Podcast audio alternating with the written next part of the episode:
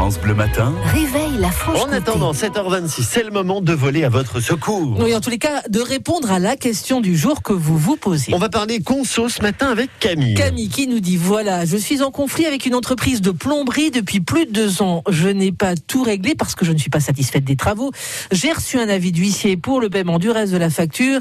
J'ai entendu parler de délais de prescription. Je voulais en savoir plus. Ça fait beaucoup de mots compliqués, ça. Oui.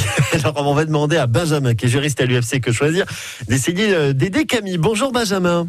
Bonjour. Camille, elle nous parle de délai de prescription. Qu'est-ce que c'est que ça en matière de... Je connaissais ça en matière de justice, mais alors en, matière de consommation, pas trop. Alors en fait, euh, oui, c'est un délai qui a rapport à la justice. Hein. Mhm. En fait, c'est un délai qui va faire que une action en justice ne peut plus être introduite pour demander le paiement d'une créance, en fait. D'accord. Donc euh, là, euh, il y en a, il y a des délais de prescription, il y en a beaucoup, hein, où il y a aussi des délais qu'on appelle de forclusion. Alors c'est presque la même chose, mais pas tout à fait. On va pas s'étendre sur le sujet, mais c'est quasiment pareil. Mhm.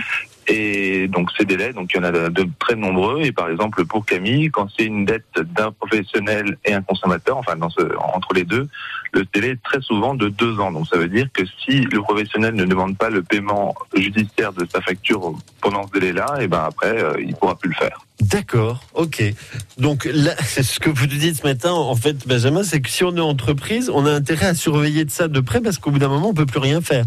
C'est ça, ça, oui, il faut il faut surveiller ça de près. Donc euh, si on laisse s'écouler le délai, après, ben il n'est plus possible de faire une réclamation, sachant qu'il existe par contre des motifs qui vont suspendre ou interrompre ce type de délai-là. hein. Mhm. Donc pour les délais de prescription, ça va être par exemple quand on organise une médiation, une conciliation, euh, ce genre de choses. Mais par contre, pour les délais de forclusion qu'on je vous ai dit tout à l'heure, il n'y a rien qui va les interrompre. Par contre, donc cela, il s'écoule de toute façon, peu importe ce qu'on fait. Donc là, il faut faire encore plus attention. Mais dans le cas de Camille, c'est bien un délai de prescription. D'accord, ok. Et là, elle nous parle de plus de deux ans, donc a priori, euh, pour elle, le délai de prescription est, est passé, quoi. Voilà, a priori, pour elle, euh, la, la prescription serait acquise. Donc la, la prescription, elle courrait à partir de la date à laquelle euh, l'entrepreneur a établi sa facture. D'accord, Voilà. Bon, bah, merci en tout cas, Benjamin, de nous avoir euh, bah, fait découvrir ça, ces fameux délais de prescription euh, dont on n'avait parfois pas entendu parler. Euh, on vous retrouvera tout à l'heure entre 9h30 et 10h dans les experts France Bleu. On parlera justement, vous avez parlé de, de médiation. Eh bien, on fera une émission autour de ça tout à l'heure entre 9h30 et 10h. Si vous avez des petits conflits en ce moment et que vous essayez de- d'en sortir, eh bien, France Bleu sera là avec le FC Que Choisir pour vous aider tout à l'heure entre 9h30 et 10h. Merci Benjamin et à tout à l'heure. Merci, à tout à l'heure.